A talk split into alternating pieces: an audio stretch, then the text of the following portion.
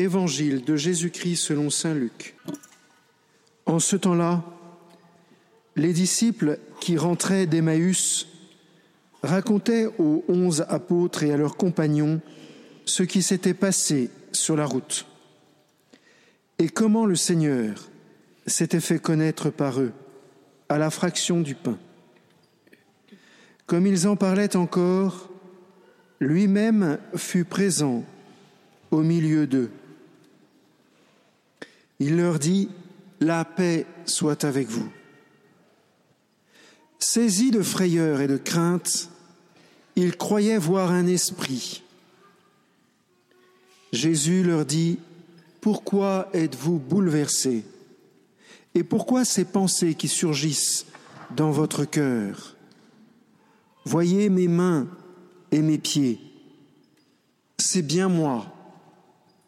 Touchez-moi. Regardez. Un esprit n'a pas de chair ni d'os comme vous constatez que j'en ai. Après cette parole, il leur montra ses mains et ses pieds. Dans leur joie, ils n'osaient pas encore y croire et restaient saisis d'étonnement. Jésus leur dit, Avez-vous ici quelque chose à manger? Ils lui présentèrent une part de poisson grillé qu'il prit et mangea devant eux. Puis il leur déclara, Voici les paroles que je vous ai dites quand j'étais encore avec vous. Il faut que s'accomplisse tout ce qui a été écrit à mon sujet dans la loi de Moïse, les prophètes et les psaumes. Alors leur intelligence s'ouvrit.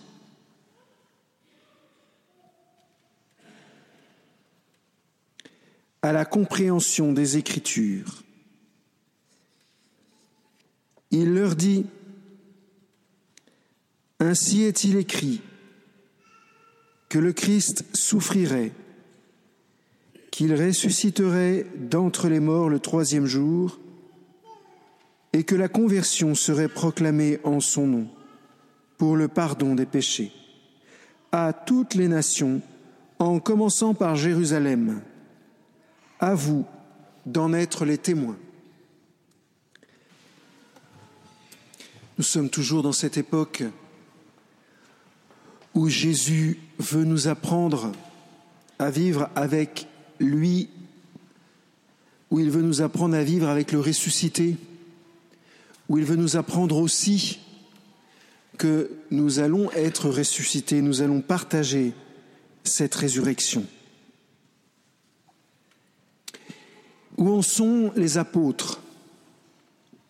Dans la page que nous venons d'entendre, quand les apôtres voient arriver Jésus, ils sont bouleversés. Et Jésus voit de quel bouleversement il s'agit. Jésus identifie très bien leurs problèmes spirituels. Il leur dit, pourquoi ces paroles en vos cœurs? Jésus s'approche d'eux, Jésus vient les visiter, Jésus les aide à comprendre le mouvement de la résurrection, et les apôtres, eux, ont des paroles dans leur cœur. Autrement dit, ils raisonnent.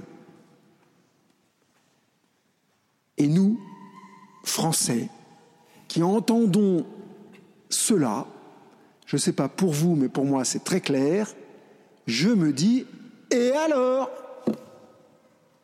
Un Français, quand il entend ça, il se dit, bah, raisonner devant n'importe quel événement, c'est normal. Sauf que ce n'est pas le seul point de vue possible on peut ne pas raisonner. On peut prendre ce qui nous est donné. On peut goûter à ce qui est donné avant d'entrer dans un raisonnement. On peut très bien avoir un esprit critique sur les choses, les gens, les événements, les paroles. Mais ce n'est pas de cela dont le Seigneur euh, parle. Ce que le Seigneur reproche aux apôtres, c'est dans un, entrer dans un raisonnement qui les prive d'intelligence. Les apôtres entrent dans un raisonnement qui les prive d'intelligence. Et du coup, ils ne profitent pas de la présence de Jésus. C'est quand même idiot. Alors en préparant ce sermon, j'avais beau pousser l'image qui me venait à l'esprit tout le temps, ça a duré à peu près deux heures,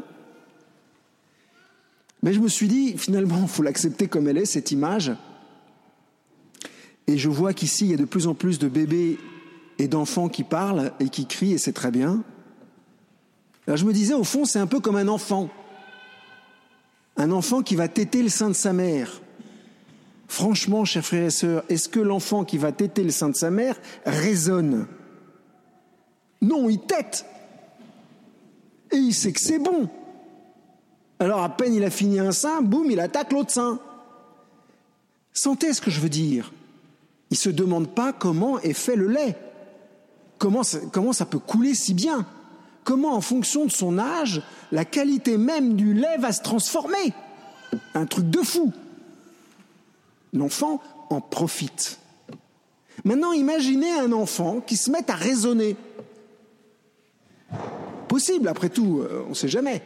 Imaginez que l'enfant, tout d'un coup, il se dise, voyons voir, comment est-ce que c'est possible que ce lait coule? Mais comment est-ce que c'est possible que ce soit cette qualité de lait, pas cette qualité de lait? Il y a un truc qui est sûr, chers frères et sœurs, c'est que pendant qu'il ferait ça, il ne boirait pas.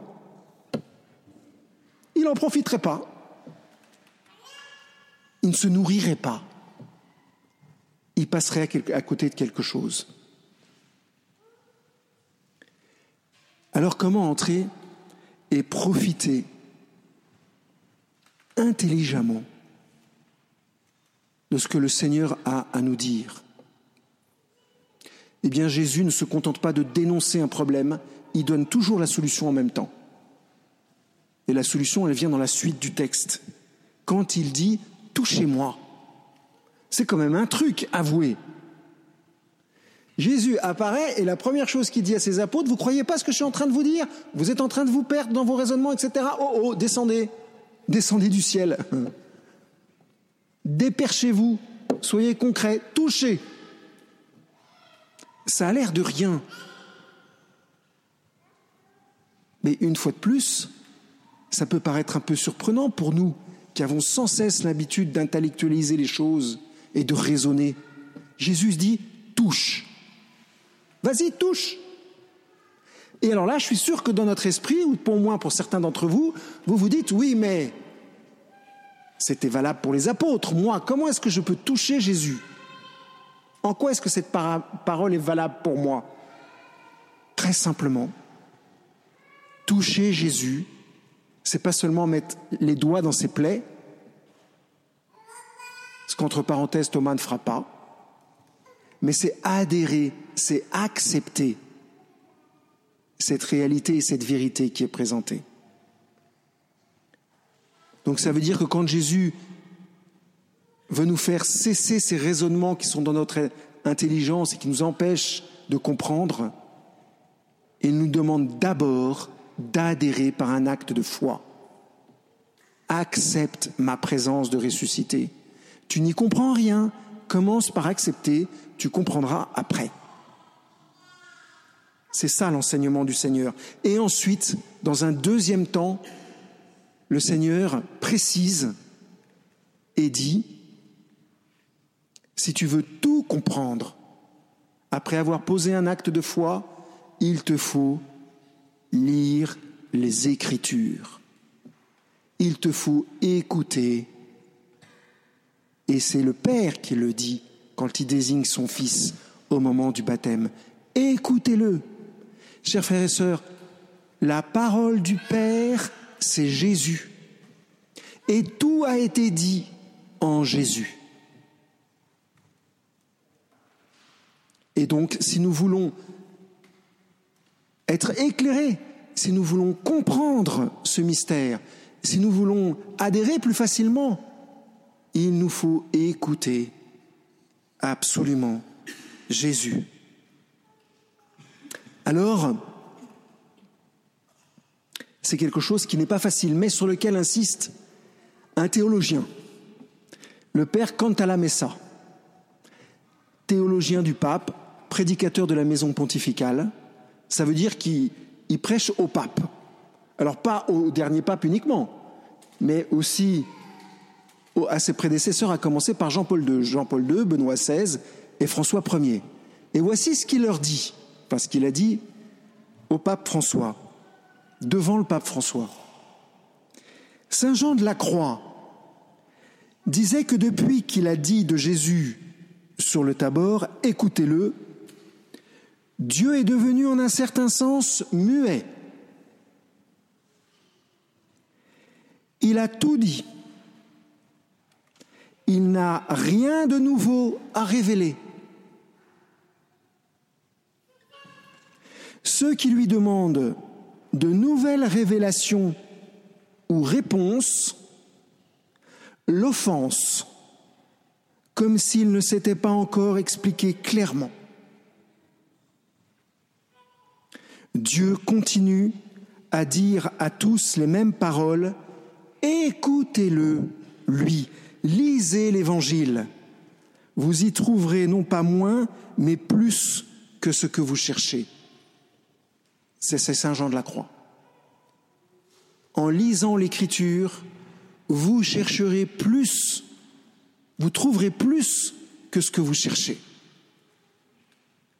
Vous trouverez plus qu'une simple satisfaction, qu'un simple, simple contentement, qu'un éclairage blafard. Parce que la parole que vous lirez dans l'Écriture transformera profondément votre cœur en même temps qu'elle vous fera comprendre ce qui est bon pour vous. C'est pour cela, chers frères et sœurs, qu'il nous faut, coûte que coûte, lire les évangiles. Ne vous contentez pas, je vous en supplie, des interprétations de l'évangile. Ne vous contentez pas des visions ou des révélations privées sur l'évangile.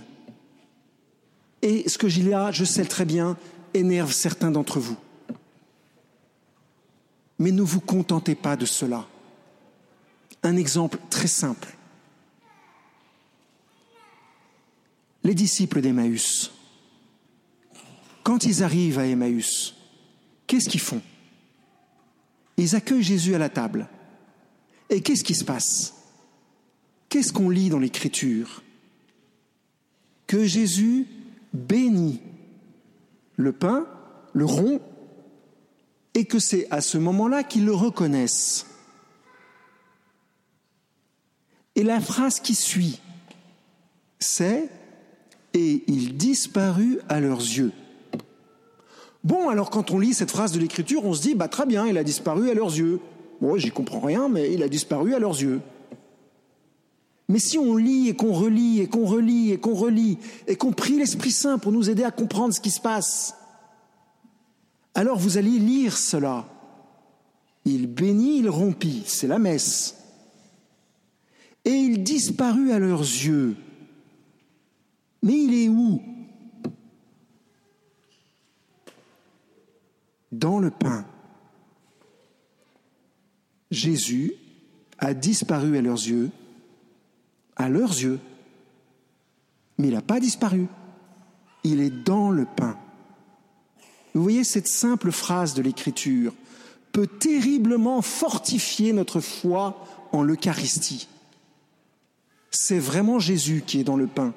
Et vous voyez, chers frères et sœurs, toutes les visions, toutes les apparitions, toutes les révélations privées ne feront pas ce travail spirituel que l'Écriture accomplit dans nos, cœurs.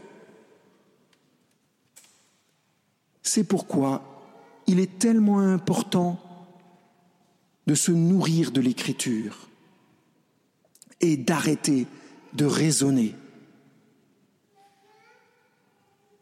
Notre Seigneur Jésus est un très bon pédagogue, suivons-le, marchons à sa suite écoutons-le. Et si nous ne comprenons pas les passages que nous lisons dans l'Écriture, dites-vous bien une chose, c'est qu'il y a neuf chances sur dix pour que ce soit un signe très concret que le Seigneur vous appelle à découvrir une vérité pour vous-même, une vérité cachée. Seigneur Jésus-Christ, parole illumine, comme dit le psaume, et les simples comprennent. Donne-nous de nous nourrir en vérité de ta parole. Amen.